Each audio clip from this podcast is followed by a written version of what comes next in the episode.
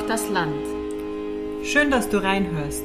Lehn dich zurück und lass dich inspirieren. Liebe Raffaela, wir waren ja heute äh, bei einer Freundin von dir. Was war der erste Eindruck, als du Dani zum allerersten Mal getroffen hast? Nicht heute. Das erste Mal gesehen habe, habe ich gedacht, oh, interessante, fesche Frau. Mhm. Ähm, und ich habe sie dann aber erst sehr viel später kennengelernt.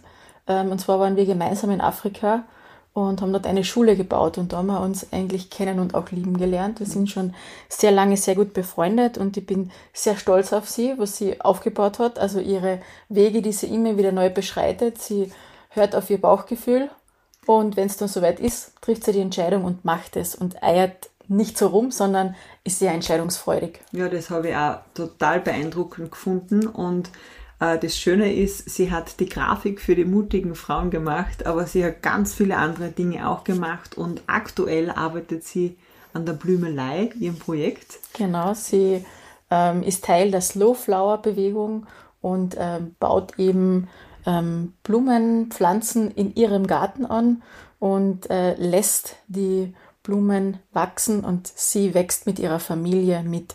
Aber mehr wollen wir euch nicht verraten. Bitte hört's rein.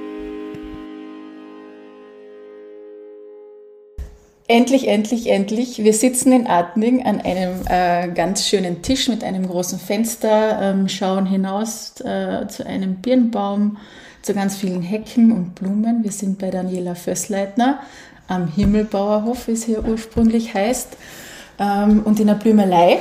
Und äh, die Daniela ist auch äh, quasi verantwortlich für unsere schöne Grafik, für unseren Schriftzug der mutigen Frauen. Und es freut uns ganz besonders, dass wir heute bei dir sein dürfen. Wir mhm. kennen uns ja schon sehr lange, wie wir festgestellt haben.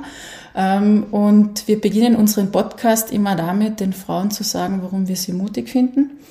Und das sage ich jetzt aus meiner persönlichen und aus unserer Sicht. Äh, wir finden dich mutig, weil du auf dein Gefühl hörst, ähm, neue Wege zu gehen. Du bist von der Architektur zur Grafik, hast dich jetzt ähm, bist jetzt in die Blumenthematik eingetaucht und äh, machst aber alles mit Gefühl, mit einem ganz tollen Gespür und ähm, es ist immer sehr bewundernswert, wie du aus eigener Kraft ganz viele Dinge stemmst äh, und äh, quasi umsetzt. Und es freut uns, dass wir heute hier sein dürfen und dich zum Gespräch zu treffen und noch ganz, ganz viel mehr erfahren können von dir. Schön, dass ihr da seid und danke, es ist sehr rührend.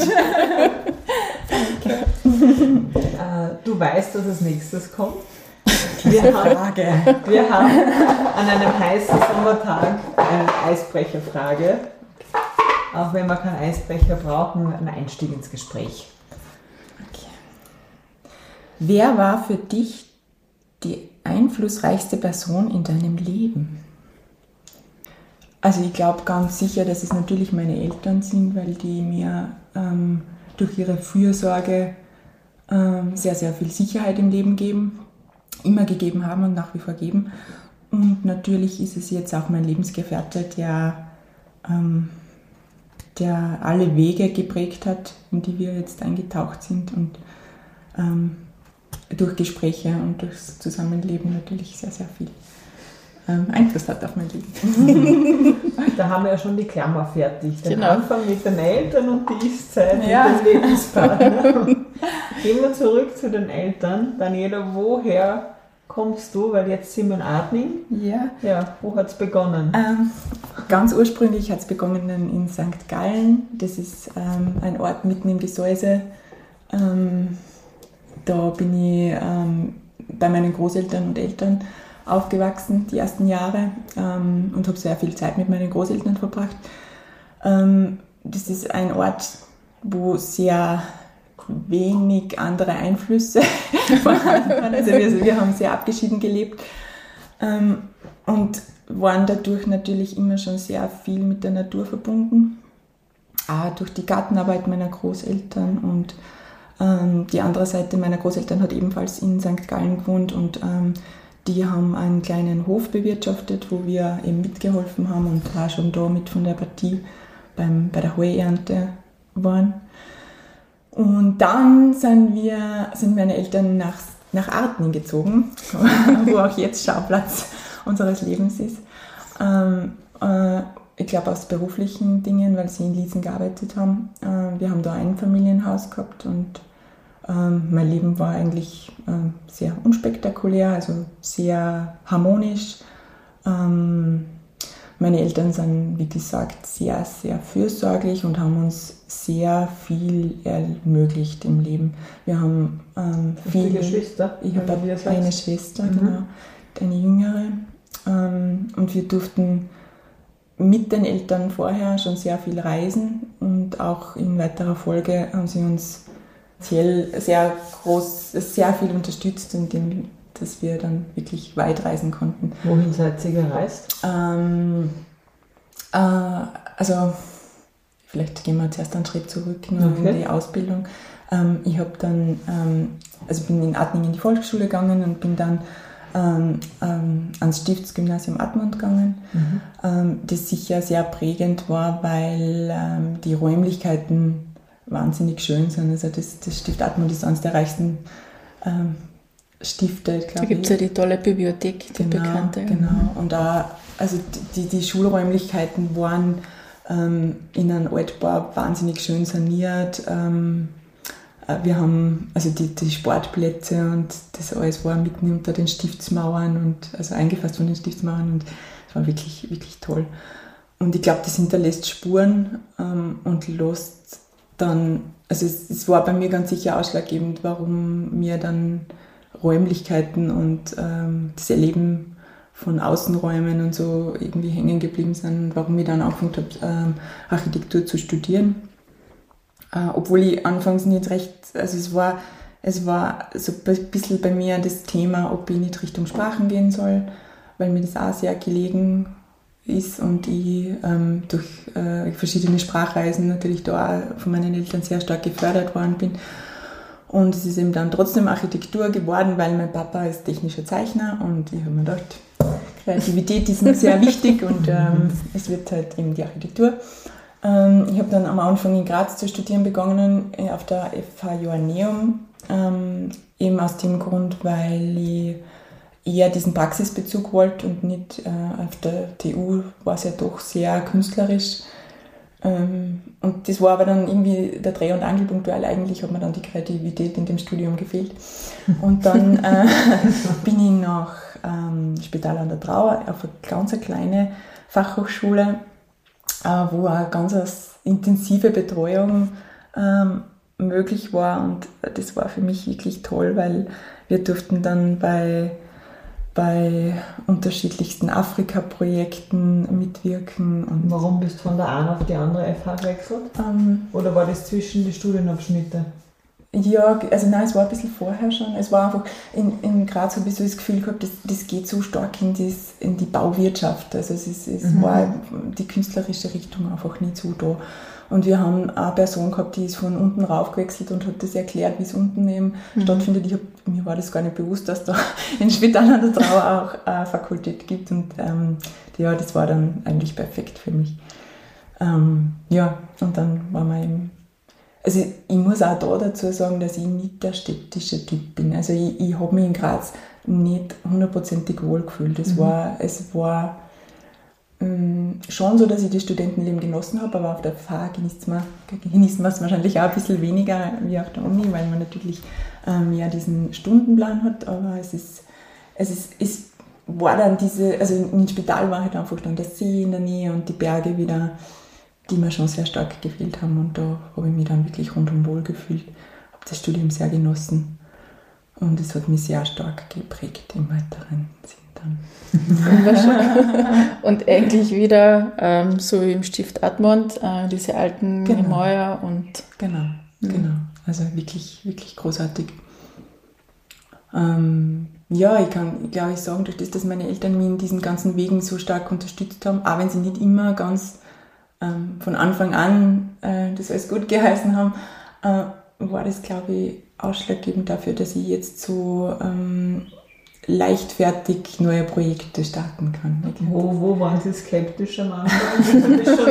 naja, naja, es ist halt natürlich schon so, dass man dann gleich einmal sagt, man, ähm, vielleicht wäre es gescheiter, wenn du das Studium durchziehst oder mhm. ähm, also vielleicht nicht, nicht diesen Wechsel machen oder oder solche Dinge, aber es war, ja, sie waren dann schon bald überzeugt. Mhm. Schwieriger war es dann bei dem, bei dem Wechsel der Richtung.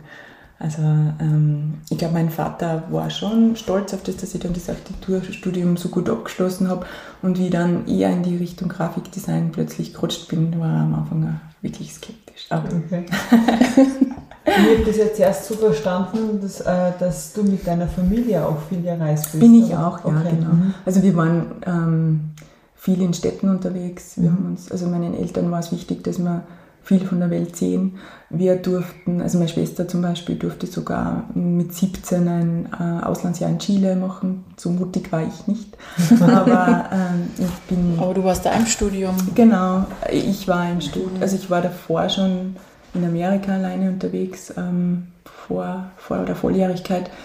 Ähm, und im Studium, im Laufe des Studiums war ich dann auf Erasmus in Spanien und ähm, wir haben dann die Möglichkeit gekriegt, bei der ähm, Biennale in Südamerika auszustellen, wo wir dann auch einige Zeit gereist sind und uns viele Sachen ansehen durften. Schön. Ja. Mhm. Und welche Städte hast du mit deinen Eltern angeschaut? Was haben wir da für Städtetrips gemacht mit euch? Ja, angefangen, also es waren nicht nur Städtetrips, es war Norwegen beispielsweise, das wir ziemlich intensiv angeschaut haben. Es waren auch nicht so diese Mainstream- äh, Urlaubsziele, okay. wo ich sehr glücklich drüber bin. Weil also ja. kein, kein All-Inclusive-Club? Nein, ja. und das hat mich bis jetzt auch geprägt. Also der, der, Typ bin ich nach wie vor nicht. Mhm. Ähm, ja, war gut. War gut. und wie kam dann äh, dieser Schwenk zum Grafikdesign? Ähm, wir haben im Studium äh, die Möglichkeit gekriegt, ein, ähm, ein Hilfsprojekt in Afrika zu starten. Ähm, da haben wir in einem Township eine äh, Schule gebaut. Ähm, Im Architekturstudium. Im Architekturstudium, genau.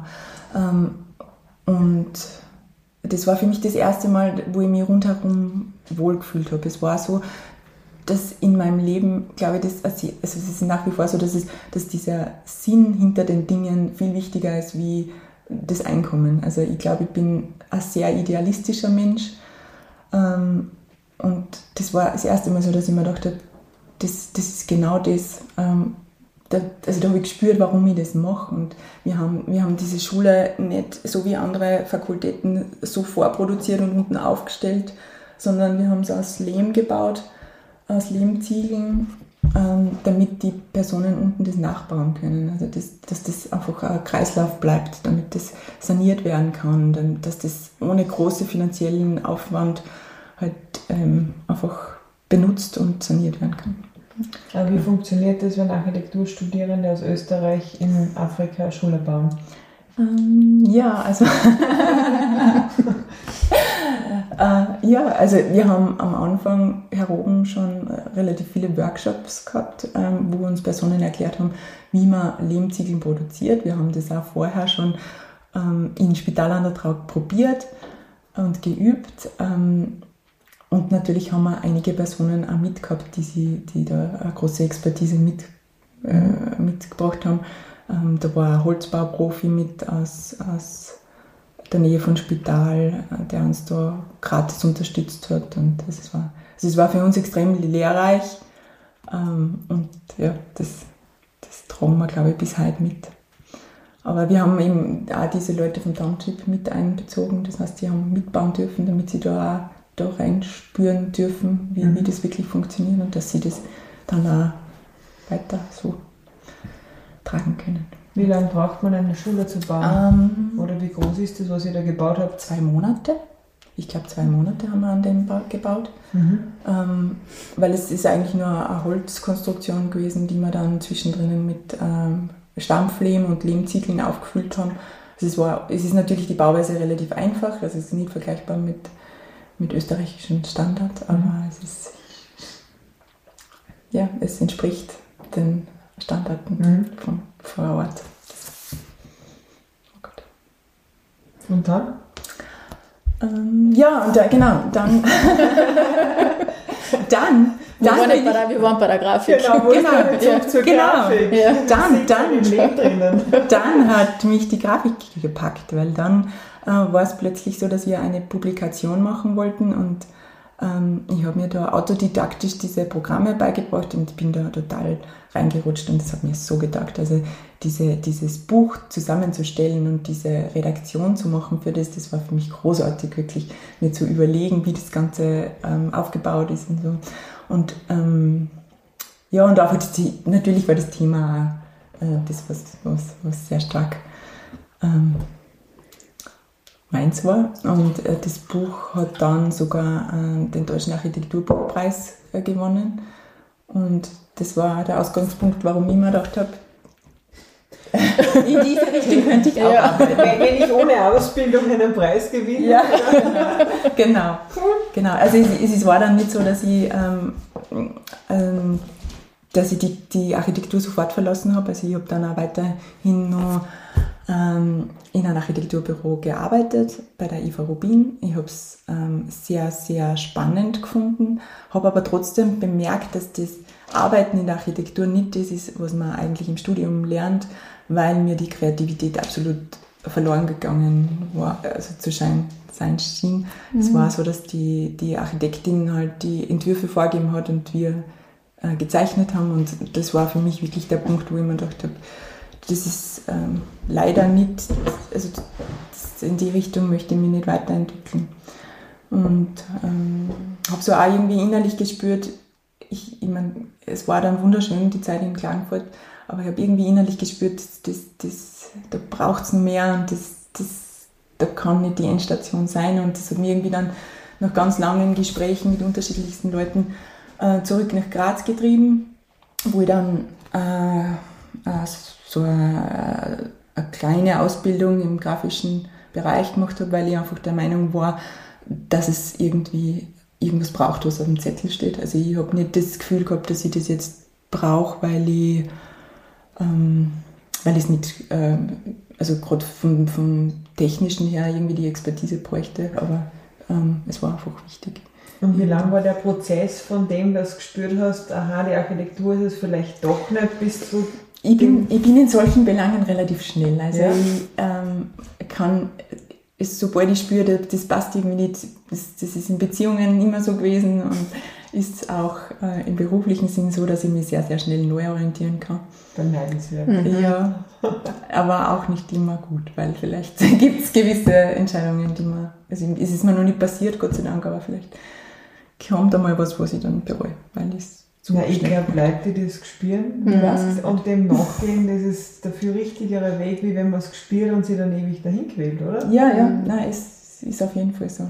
Und ich, also ich muss auch ehrlich sagen, ähm, es gibt ähm, viele Menschen in meinem Umkreis, die brauchen sehr lange für Entscheidungen und da habe ich oft das Gefühl, muss ich wirklich schubsen. ja, naja. Ja, zurück. Was kann man da weitergeben? Wie geht man das an? Warum wie traust du dich dann an diese Dinge? Also einfach. Ja, aber da muss ich wirklich sagen, ich glaube, das ist, weil meine Eltern mir, mir immer so viel Sicherheit gegeben haben. Also ich habe immer das Gefühl, es ist was, was so großartig passiert. Also mhm. ich mein, wenn ich jetzt eine Stadt wechsle, was soll passieren? Außer dass ich neue Leute kennenlerne und dass ich, dass ich irgendwie flexibel bleibe in meinem Denken. Das mhm. ist doch irgendwie. Ja, das kann nicht sein. Und auch in der Architektur, also bei dem Wechsel jetzt, es hätte eigentlich nur passieren können, dass ich drauf komme, okay, vielleicht ist die Grafik doch nicht das, was, was mir entspricht und ich wechsle wieder zurück zur Architektur. Vielleicht, also ich glaube, das ist in ganz vielen Dingen so, dass, dass man eigentlich sich viel mehr ängstigt vor dem, was passieren könnte und eigentlich gar nicht. Mhm in unserer Welt ist eigentlich, also in Österreich haben wir wirklich ein wahnsinnig gutes Sozialsystem. Sogar von der Warte her kann nicht, ja. kann nicht so viel passieren. Okay. Wir nehmen mit aus diesem Gespräch eins. Was soll passieren? genau. Keine Angst. Ja. Ja, gut.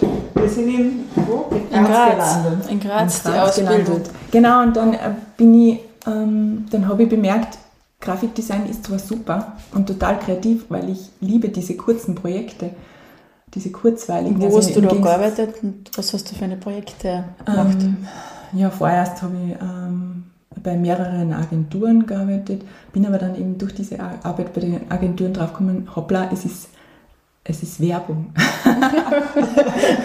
und Werbung ist jetzt eben in, in diesen, mein Problem ist eben, das, das, ist ja das, was ich vorher schon angesprochen habe. Ich bin sehr idealistisch. Und ich ähm, finde einfach, dass Werbung, wenn es für die falsche Sache angewandt wird, ähm, wirklich ein Problem ist. Und das ist mir in diesen Agenturen durchwegs auch passiert, dass ich für Sachen Werbung machen musste, die mir wirklich gegen einen Strich gegangen sind. Und das ist, glaube ich, auch das Thema mit der Architektur. Ich, ich muss irgendwie sagen, ähm, ich, ich kann das nicht mehr, dass ich, also ich weiß, dass es bei der Architektur unterschiedliche Sparten gibt, das ist ja das Positive, aber ich kann das nicht, dass ich, dass ich einfach so Boden verdichte und nicht darüber nachdenke, weil, oder, oder weil ja irgendein Bauherr sagt, er würde gern das Haus so und so haben und ich weiß aber, dass es in diese Landschaft absolut äh, nicht verträglich ist und ich muss es so machen, weil er mich bezahlt. Also das, das sind Dinge, mit die kann ich nicht und da ist mir alles andere wichtiger und das Einkommen eher nachrangig und deswegen muss ich mich halt da auch oft neu orientieren, weil, mhm. es einfach nicht zu mir passt. Ähm, aber das ist super, dass du das spürst ja, und das dann machst. Ja, aber ja, es, es macht es nicht immer einfach natürlich, aber es ist, also vielleicht, also das ist glaube ich der Ausgangspunkt für das, dass ich so viele Projekte immer wieder starte und mich ausprobiere und suche. Aber so bleibt es auch spannend. So bleibt es ja. spannend. Ja. ja, jetzt mittlerweile. Also ich habe dann in Graz eben meinen Lebensgefährten kennengelernt, wieder kennengelernt. Das war total witzig, weil der ist aus Atning. und er ist ähm, in meiner Straße aufgewachsen. Er ist nur ähm, ein paar Jahre älter und dadurch haben wir uns eigentlich so persönlich jetzt nie so getroffen. Ähm, und ja, und das war wirklich dann das Gefühl, der ist die das ist genau die Person, die ich brauche. Das ist die perfekte Mischung aus meinen vorigen Freunden. Der macht es irgendwie komplett. Und da war einfach das Gefühl da, jetzt, das, das ist genau das, was jetzt passt für mich. Und wir haben dann, also wir haben dann bemerkt, in Graz zu leben, ist bei, von uns beiden nicht das, das, das, was wir wollen. Also wir sind eben, wie gesagt, irgendwie sehr, sehr stark naturverbunden, beide. Ähm, wir lieben die Stadt, also wir, ich liebe diese sozialen Kontakte in der Stadt ähm, und auch dieses äh, ganze Angebot, aber es war einfach irgendwie das Gefühl da, ich muss da raus. Und wir haben dann angefangen, wir haben das Glück gehabt, dass wir in Gradkorn ein Haus mieten durften und haben da das erste Mal dieses Gartenfeeling, das eigene Gartenfeeling dann mitgekriegt. Ähm, und das hätte, glaube ich, ganz gut passt, wenn man es kaufen hätte können. Das war dann nicht möglich.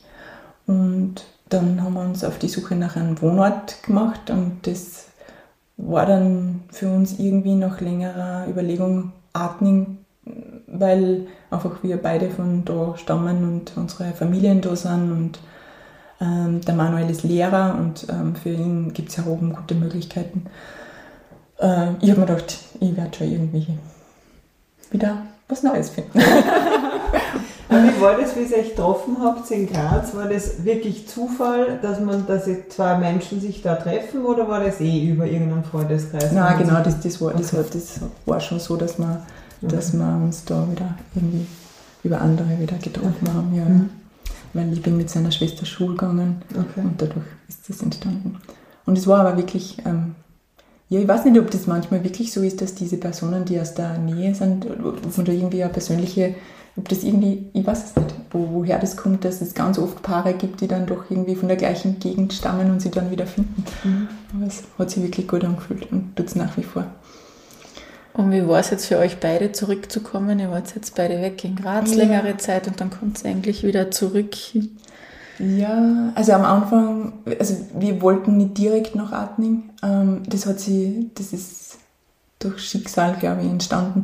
Wir haben eher in den umliegenden Gemeinden gesucht nach einem, nach einem Haus mit großer Fläche rundherum, weil wir einfach dieses, dieses Gartenthema in Gradkorn schon sehr stark gespürt haben, dass das irgendwie für uns passen wird. Wir haben dann auch in Oberösterreich, weil wir da direkt an der Grenze wohnen, äh, gesucht. Ja. ja.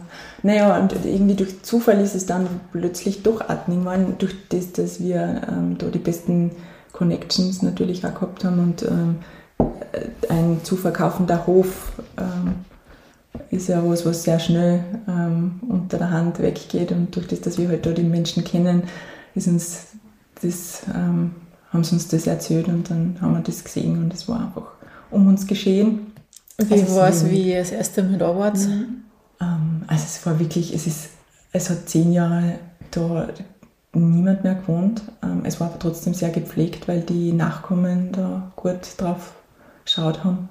Und es war aber so zugewachsen, also es war, es war, es war so ein Nest, so ein, so ein verzaubertes, verwunschenes Nest. Das Haus war nicht im wirklich guten Zustand und es war so, dass das Haus relativ groß war auf den ersten Blick für uns. Wir wollten eigentlich eher was, was Kleineres. Aber es war, wir haben da einen extrem guten Zeitraum ähm, erwischt. Wir haben das Haus zum guten Preis noch erstehen dürfen. Mhm. Und ähm, also es ist auch ursprünglich äh, Landwirtschaft gewesen, ähm, der, die dann aufgeschlossen worden ist und wo eben dann diese umliegenden Gründe an alle Kinder verteilt wurden.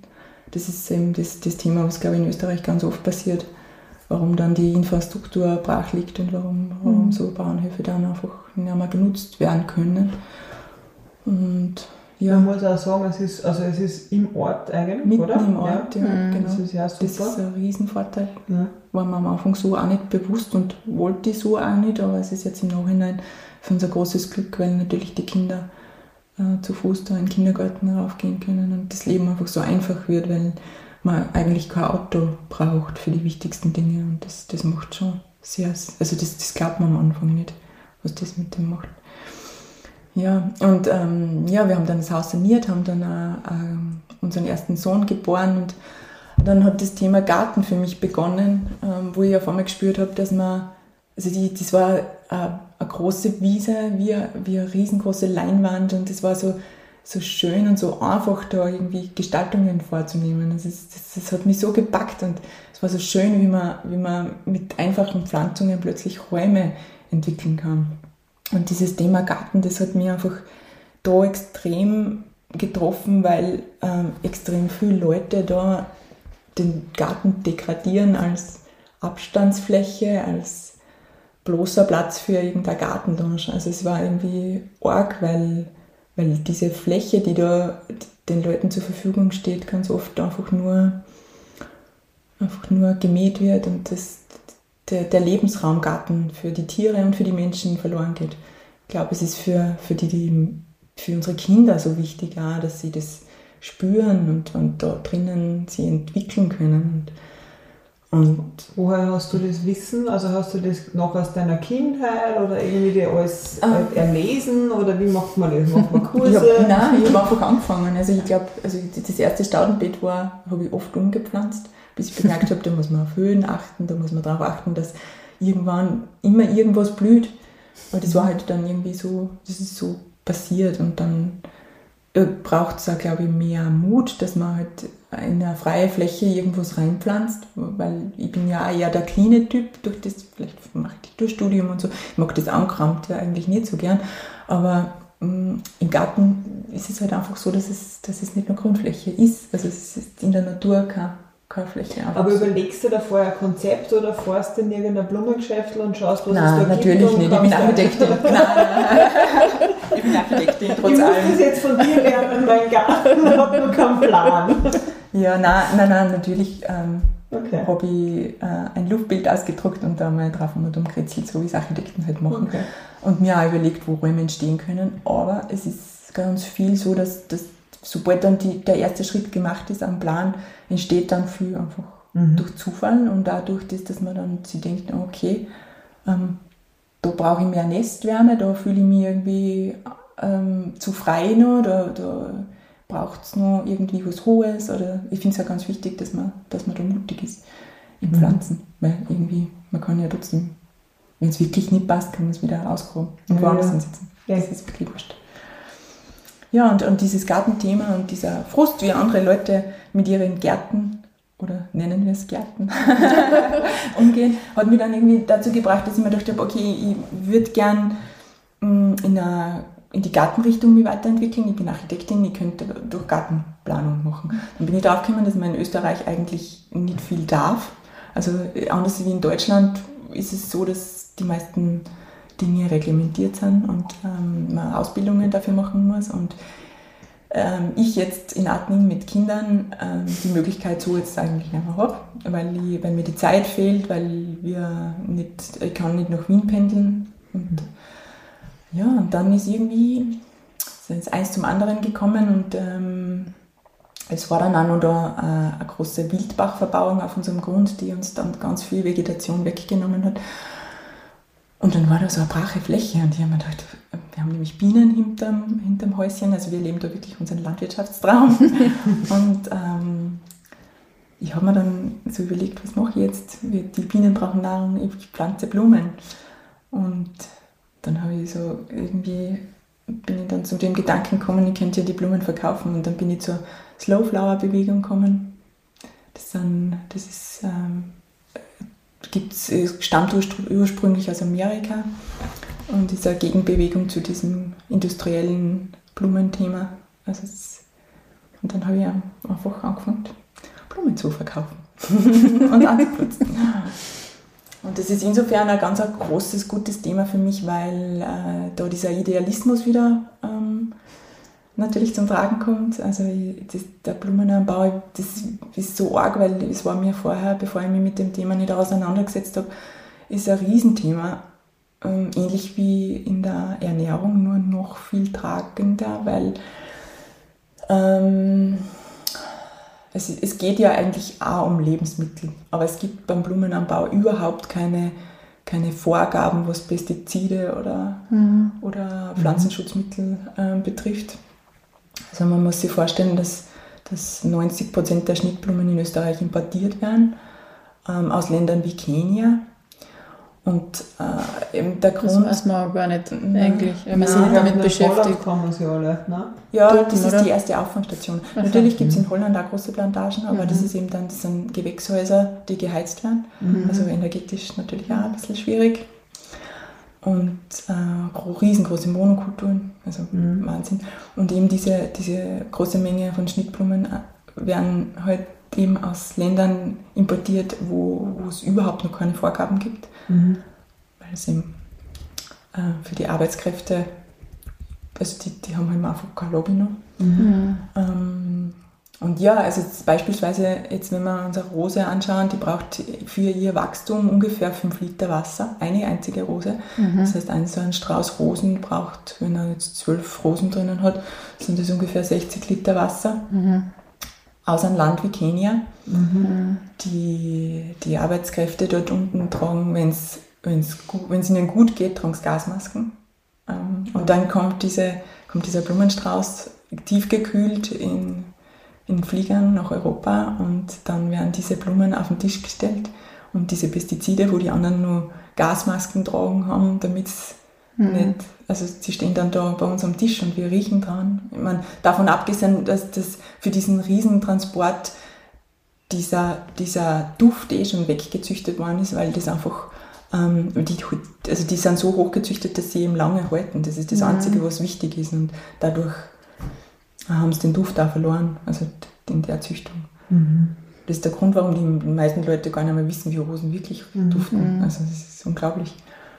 Ja, du, hast, du hast gesprochen von dieser Slow Flower Bewegung. Genau. Ähm, Gibt es da ein Netzwerk oder genau. einen Verein oder wie genau. seid ihr organisiert? Ja, das ist ein Verein. Ähm, das ist, also bei dieser Slow Flower Bewegung, bei der ich jetzt bin, das ist äh, im deutschsprachigen Raum äh, vertreten. Da geht es um äh, saisonalen, nachhaltigen und regionalen Blumenanbau. Also wir sind meistens ähm, ganz kleinbäuerliche Strukturen, ähm, die ganz vielfältig und im kleinsten Rahmen diese Blumen ähm, anbauen und eben eigentlich, also das ist witzig, weil ich habe letztes Jahr den Innovationspreis gewonnen und ich finde es eigentlich total schräg, weil das ist null Innovation. Also das ist genau das, was meine Großmutter immer gemacht hat. Also diese Blumen einfach so, wie man halt das früher immer gemacht hat. Man zieht sie aus Samen und pflanzt sie in den Boden. Und, ja, so, so macht man das dann. Und, ja. Was ist das für Innovationspreis? Trotzdem? Auch wenn vom, vom Gesäuse. Vom ja? Gesäuse okay. Also es ist eine große Ehre gewesen. Ich wollte gerade sagen, wie vor. gratulieren. ja, aber es ist trotzdem ähm, irgendwie schräg weil es, äh, mhm. es ist eigentlich ein Schritt zurück und gar nicht in die Zukunftsrichtung. Mhm. Ja. Das geht dafür im Bewusstsein, oder? dass man da aufklärt. Absolut. Dass man auch, wenn man Ich meine, wir sind es ja gewohnt, dass wir ähm, das ganze Jahr über Erdbeeren kriegen im Das Geschäft ist genau zum das Beispiel. gleiche Thema. Das, Ja. ist, das ist so der Wahnsinn jetzt eigentlich auch bei, bei Valentinstag oder so. Das ist das Blumengeschenk Nummer eins ist ein, ist ein Blumenstrauß. Mhm. Aber man, das, wenn man sich das anschaut, wo wachsen bei uns in Österreich Blumen zu der Februar. Zeit? Na Wahnsinn, Ja. wirklich. Ja. Und das hinterfragt keiner mehr. Und, Mhm. und irgendwie ist das schon also voll beeindruckend, dass das, dass das in unseren Köpfen so normal ist. Also Mhm. beeindruckend. Mhm. Ja. Ja. Ja, das ist ja eben so wie beim Essen, dass jetzt äh, eigentlich gesteigert ist, das Bewusstsein, woher kommt Mhm. wie wird es angebaut, Mhm. äh, ist es biologisch, äh, es ist eigentlich genau das gleiche Thema bei den, Genau. bei den Pflanzen, bei den Blumen. Ja, und man konsumiert das ja. Also man Mhm. riecht es, man, man spürt es und also es gibt, das, das ist dann im Wohnraum, das muss man sich vorstellen. Also diese, diese Giftstoffe. Es gibt Studien ähm, aus Italien von Global 2000, da ähm, haben sie nachgewiesen, dass äh, von Floristen, die ihr ganzes Leben lang mit, mit Schnittblumen gearbeitet haben, 60 Prozent der Menschen, 60 Prozent der, der Floristen irgendwann in ihrem Leben Krebs im, im Anfangsstadium hatten. Das muss man sich mal vorstellen.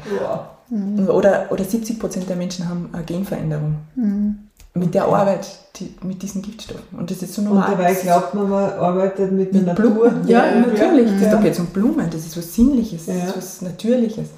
Das ist Na, wirklich, arg. wirklich arg. Ja. Okay.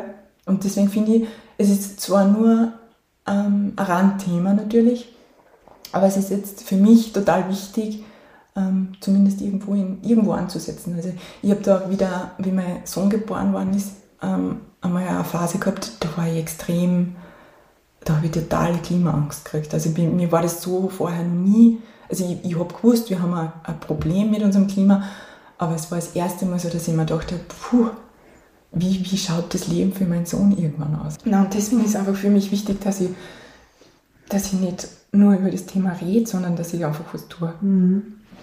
Voll schön. Wie, wie hast du das gemacht? Also, wo, dass die, woher die Idee gekommen ist, das verstehe ich irgendwie. Das ist eben mit diesem Grundstück und mit allem. Ja.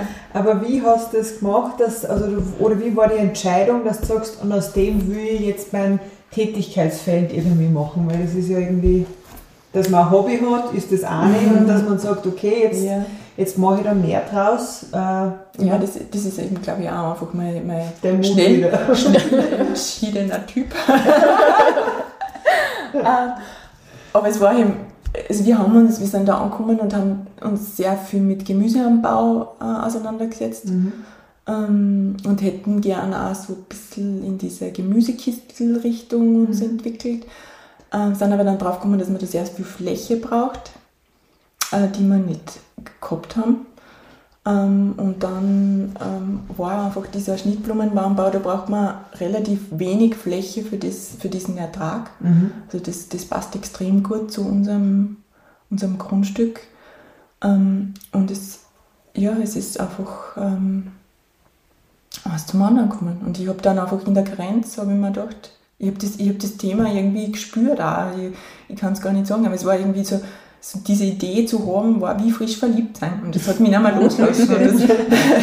Also es ist wirklich so, dass das, das also da, da gibt es ja dann doch schon relativ viele Bücher. Und es gibt in der Untersteiermark eine, eine Slowflower-Bäuerin, das ist die Margrit de Kolle, die da die Pionierin, im, glaube ich, im deutschsprachigen Raum sogar war. Ähm, die hat da äh, vor kurzem Kurse rausgebracht, die online funktioniert haben. Das heißt, das war für mich perfekt mit den Kindern. und habe dann äh, mir diesen Kurs geleistet und ähm, ja, also es ist wirklich, diese Blumenthematik ist ja wirklich rundum was Positives. Also Ja, man, dem, das, die, dein Leben rund um das aufzubauen, ist ja wirklich was, was Tolles. Vor allem, wenn es dann nachhaltig auch noch ist. Ja, Also es ist wirklich, schön. wirklich schön. Ja. Und da, was ich wirklich gut finde, was mir auch immer wichtig ist, ist, dass ich meinen Kindern dieses, diese Nähe zu dem Anbauthema, zu der Natur, zu dem, wie, wie komme ich selber zu meinen Lebensmitteln, wie ziehe ich irgendwas, wie, wie muss ich auf meinen Garten schauen, dass ich das weitergebe. Und ich glaube, das, das funktioniert jetzt extrem gut. Mein zweijähriger Sohn kann schon Blumen pflanzen. Also ich war selber überrascht, aber und das letzte Mal ist er da gestanden und hat gesagt, da, Dalie. und genau das, also das, das, das ist Ah, das schön. Ziel. Aber dein Lebensgefährte ist nach wie vor Lehrer, oder? Er ist nach wie vor Lehrer natürlich. Und er war nicht immer, also es ist ein bisschen so, dass diese, diese, dieses Aufziehen dieses, ähm, ich nenne es einmal Projekt, weil es nach wie vor für mich ein Projekt ist. Mhm. Also ich bin mir nicht sicher, ob ich es mein Leben lang mache, aber es, ist, also es funktioniert jetzt sehr gut. Und am Anfang war es eben so, dass, dass, ähm, dass da einfach auch sehr viel braucht hat. Also ich, ich meine, sehr viel Erde natürlich, Anzugserde, mhm. äh, sehr viel, also doch ähm, Haken und, und, und Quickbot-Platten, so Anzugsplatten mhm. und, und alle möglichen Dinge und die haben halt dann unseren Grund besiedelt und das war natürlich am Anfang äh, auch für ihn sehr schwer, dass er da mit dem also er, er ist total thematisch auch total bei mir. Es ist mhm. total schön, die Unterstützung zu haben. Aber es war nicht immer einfach, weil wir mit den Blumen wachsen und die Blumen halt natürlich auch mit uns. Mhm. Also es, es, muss, es entwickelt sich langsam und das ist, glaube ich, gut für uns alle. Mhm. Und, äh, also es ist sehr witzig, weil manchmal kommen Leute vorbei und ähm, sondern so ganz überrascht. Und das ist alles. weißt, weißt, es braucht wirklich nicht so viel. Also mhm. für, ich, ich, kann große Events ausstatten und Hochzeiten und ähm, meine Blumenfläche passt perfekt zu, zu der Nachfrage derzeit. Das wollte ich gerade fragen, was kann man haben bei Blümelei? Was, was gibt es bei dir alles? Events und Hochzeiten? Ja, ja, ja. ja. Also es, ähm, es ist natürlich, also es war von diese Idee zu haben, dass ich jetzt Blumen anbaue, war zwar schön am Anfang, aber dann bin ich drauf gekommen in Österreich, auch das ist nicht so einfach, dass man einfach so Blumen verkauft. Und wir, sind, wir haben diesen Hof gekauft und der war kein Bauernhof mehr. Mhm. Also diese, diese Landwirtschaft äh, ist schon aufgegeben worden. Und ähm, ich habe ja ganz eingangs erzählt, dass ich äh, bei meinen Großeltern am Bauernhof schon äh, ein mhm. bisschen mitgeholfen habe. Und ich habe dann dieses Glück gehabt, dass ich dieses, diesen Hof in St. Gallen erben durfte. Und dadurch sind wir jetzt wieder eine Landwirtschaft. Mhm. Und dadurch äh, darf ich jetzt äh, Schnittblumensträuße verkaufen. Mhm. Ähm, ja, also es ist ausgenommen, sind Brautsträuße und so weiter. Da, da, sind, da ist einfach die Floristenlobby dahinter und das passt auch so. Mhm. Mische ich mich nicht ein. Aber ähm, die Schnittblumen kann ich so aus Sträuße ähm, und, und kleine Blumenarrangements leicht für Hochzeiten weiterverkaufen. Was hat jetzt gerade Saison, wenn man, äh, oder was jetzt, blüht gerade? Ja, wir sind jetzt heuer, heuer ist ein bisschen ein schwieriges Blumenjahr, mhm. äh, weil es sehr kalt war. Ähm, ist aber okay, also es sind Slow Flowers, sie dürfen langsam wachsen. Mhm.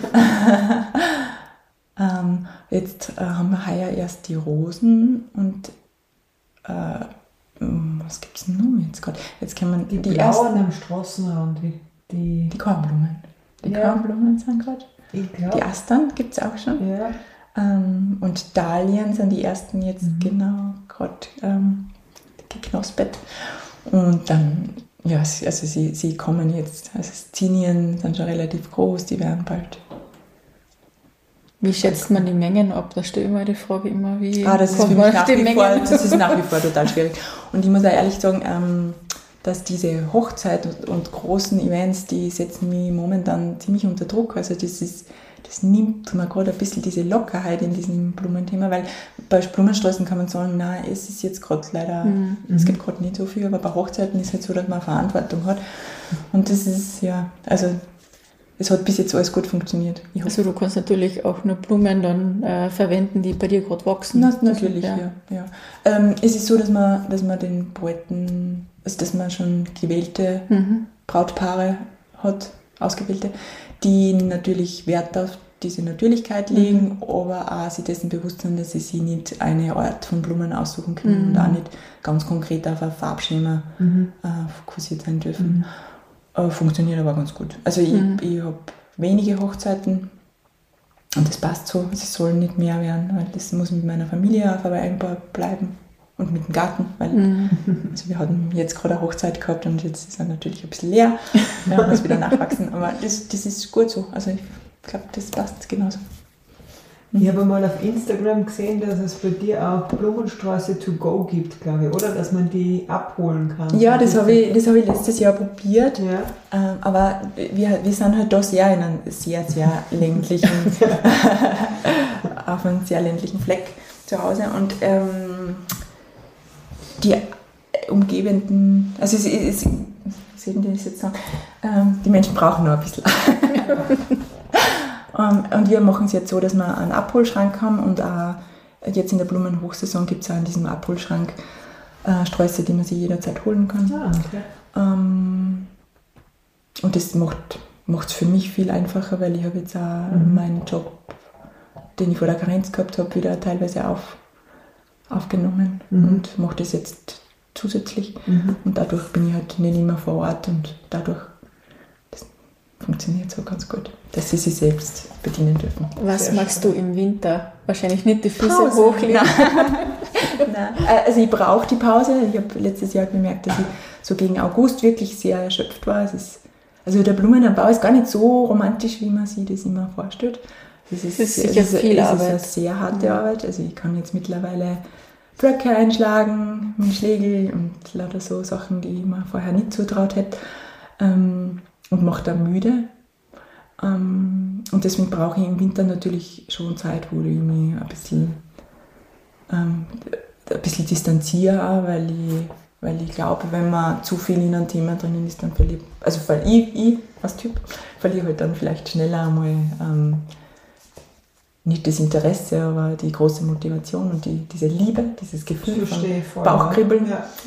Ähm, wir, wir haben ganz viel Trockenblumen, also wir machen im Winter Trockenblumensträuße ähm, und so Loops oder Kränze. Das, das funktioniert auch sehr gut, wird gut angenommen, also als Geschenk sehr beliebt. Aber im Grunde ist es so, dass, dass, dass man einmal bis Weihnachten wirklich dann schaut, dass man sich ein bisschen zurückzieht und ein bisschen entspannt wieder. Ähm, es fängt aber dann schon zu Neujahr dann an, dass man die Planung schon machen muss ungefähr. Mhm. Also wo was hinkommt, welche Samen brauche ich, die Samenbestellung und dann ist eigentlich diese Voranzucht, ähm, die, die mache ich ähm, in einem Anzuchtskasten. Da hat mein Lebensgefährte mir jetzt statt einem Glashaus einen Anzuchtskasten gebaut, der wirklich gut funktioniert. Der ist an der Hausmauer und da das ist aus, äh, also wirklich. Da, ah, da. Ja. Ähm, ähm, wirklich natürlich wird es da drinnen relativ schnell warm und ähm, da mhm. keimen die Blumen ganz gut. Bis sie Jungpflanzen sind, werden sie, werden sie da drinnen vorgezogen und dann wandern sie dann eigentlich ab dem Zeitpunkt, wo der Schnee weg ist, in die Erde. Mhm. Was bei uns ja manchmal länger dauert. Mhm. Also ich kann, mich, ich kann mich erinnern, das ist ja witzig, weil wir sind ja da wirklich in einer der rausten Gegenden Österreichs, mhm. glaube ich, so für Blumenanbau. Und ich kann mich erinnern, wie ich damals angefangen habe, habe ich bei der Landwirtschaftskammer angerufen und die haben mir dann, also für, für Gartenbau gibt es nur in der Untersteiermark, also in der Südsteiermark, eine äh, Abteilung und die, die Dame da hat dann gesagt, was wollen Sie? Blumenanbau in, in Gesäuse? Nein, das wird nicht funktionieren. Okay. Und, also ich bin ja sehr stur und habe mich da nicht abbringen lassen. Das funktioniert gut, es dauert halt nur ein bisschen länger. Mhm. Aber das, das das holt die Natur eigentlich dann relativ schnell wieder auf. Mhm. Ja. Mhm. Sehr spannend. Mhm. Hast du spezielle Tipps jetzt vor allem an die Elisabeth, wenn sie jetzt ein Neuling ist in dem äh, ganzen Gebiet und auch so ein, einen blühenden Garten haben möchte wie du? Mhm. Ja, ich würde am Anfang mit Stauden beginnen, auf jeden Fall. Schnittblumen sind äh, sehr zeitaufwendig. Also so diese, diese Blumen, die, die sie auch erst durch Samen entwickeln, würde ich vielleicht erst nach einer gewissen Zeit, nach einer gewissen Expertise zwischen reinsehen. Aber ich würde mit Stauden beginnen, mit Büschen. Ich würde sehr viel vertikale Elemente auch mit reinbringen. Auch wenn man Angst vor Schatten hat, ich glaube, das, man kann dann wirklich nur rausschneiden, wenn es zu viel ist. Aber ich glaube, für den Anfang mutiger sein. Also viel, viel wilder pflanzen und das macht den, den Garten wieder zu einem Lebensraum. Da draußen ist ja Heu. Ja, wir. Könnt ihr sensen oder?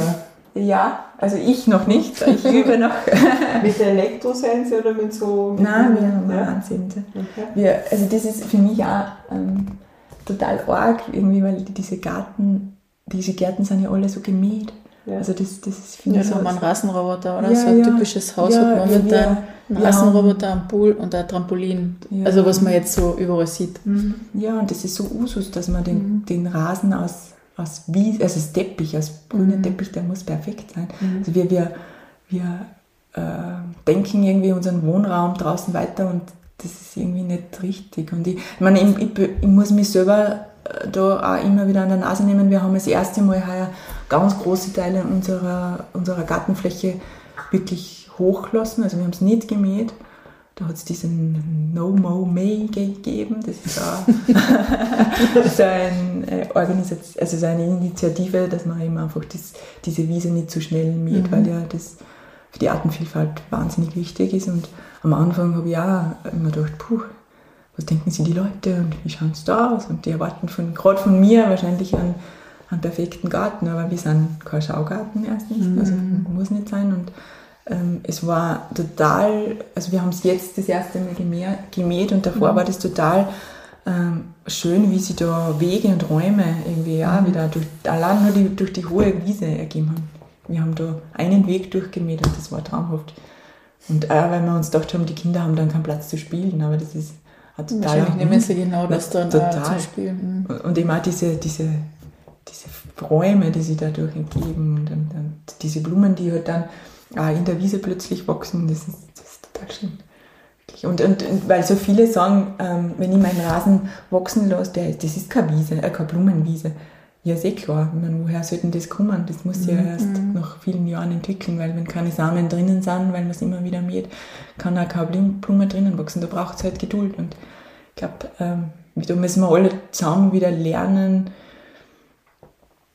ähm, dass wir, dass wir da neu denken. Also wir, wir haben da irgendwie so eine ganz komische, kleine Einstellung zu mhm. zu den Außenflächen. Ja, dass alles immer funktionieren ja. muss, oder? Ja. Weil man hat etwas einmal nicht oder halt anders geblüht oder anders ja. funktioniert, wie du da gedacht hast, wahrscheinlich auch, oder wenn du was ja, eingesetzt natürlich. hast, das kannst du nicht steuern. Nein, nein, absolut. Wie die Natur dann tickt mhm. oder wo es wächst. Ja, aber sie macht das schon. Also ich glaube, da braucht es viel mehr Vertrauen wieder. Viel mehr, viel weniger, ich, ich besitze die Natur, ich, ich also wir sind so, so die, die Menschen wollen alles immer so selbst im Griff haben und, und haben irgendwie das Gefühl, ja, und, und wenn die, die Natur wächst, wie sie wächst, haben wir das Gefühl, es entgleitet und das haben wir halt immer irgendwie. Gibt es eine Richtung, wohin du wachsen möchtest? Ja, ich weiß es nicht. ähm, ich wachse derzeit mit den Blumen, glaube ich. Mhm. Also ich, das Projekt wächst langsam, das ist mhm. gut derzeit. Ich weiß nicht, wo es hinwachsen wird, ob es für immer wachsen wird. Ähm, ich würde es schön finden, irgendwann davon leben zu können. Ähm, wir haben wahnsinnig viele Ideen für diesen kleinen alten Bauernhof, den wir jetzt da geerbt haben. Nicht so viel Zeit derzeit, aber das wird auch noch, das wird sich ergeben. ähm, ja, also ich bin, ich glaube, grundsätzlich ähm, eher der projektorientierte Typ und ich glaube, ich werde da wieder irgendwie was finden. ja. Ich hätte, bevor wir ins Finish gehen, noch eine Frage, weil wir ja die Grafikerin unseres Ziels mhm. vor uns haben. Ja. Äh, die mutigen Frauen schauen so aus im Webauftritt, weil du das äh, quasi dir überlegt hast. Wir waren auf den ersten Blick total happy und verliebt, Schön. aber Schön. was waren deine Gedanken und warum ist sozusagen das, also, oder was auch aus dem Bauch heraus, wie ist das, der Schriftzug entstanden, die Farbwelt dazu? Was ist dir da durch den Kopf gegangen? Äh, also ich sehe, ich, ich sehe die mutigen Frauen, braucht das Land sehr stark als Mischung zwischen Land und diesen trendigen Stadtideen. Und deswegen äh, habe ich versucht, diesen Schriftzug, ähm, also der ist sehr modern, glaube ich, trotzdem mhm. hat er so diese Anleihen aus den, also dieses Geschwungene und diese, diese traditionellen ähm, Einflüsse. Die Farben, die sind einfach stark.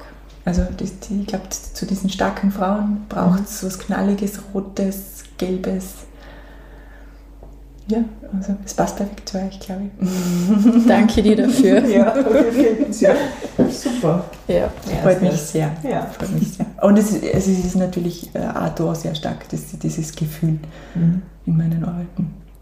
Das wäre äh, natürlich, also wenn ich, wenn ich ähm, schöne Projekte auch in Zukunft habe, wird diese Grafikrichtung auch in meinem Leben weiter Platz haben, glaube ich. Das und das ja sieht man ja auch bei deinem Auftritt. also, also da spürt man einfach. Die CI von ja. der Blümerlei wirklich wunderschön. Danke. Die Verpackungen, ja. ja. das Ganze drumherum. Ja, aber das macht es so schön, dass man da das Ganze dann ähm, in ein rundes Ding ver verknüpfen kann. Ja. Das ist wirklich gut. Ja. Fällt es dir da leicht, Entscheidungen zu treffen? Ja. ja. Das ja. ist ja eher so schnell entscheiden. Ja. Nein, aber, sie, aber wie verbockt man es? ja. ja. Wobei ich glaube, also, dass wir dort ein Gebrauch, also ein, ein, altes Haus saniert haben, das war für mich total wichtig, weil ich glaube, ein neues Haus zu bauen wäre für mich wahnsinnig schwierig mhm. gewesen. Also mhm. dieses Sanieren ist sehr gut. Ja.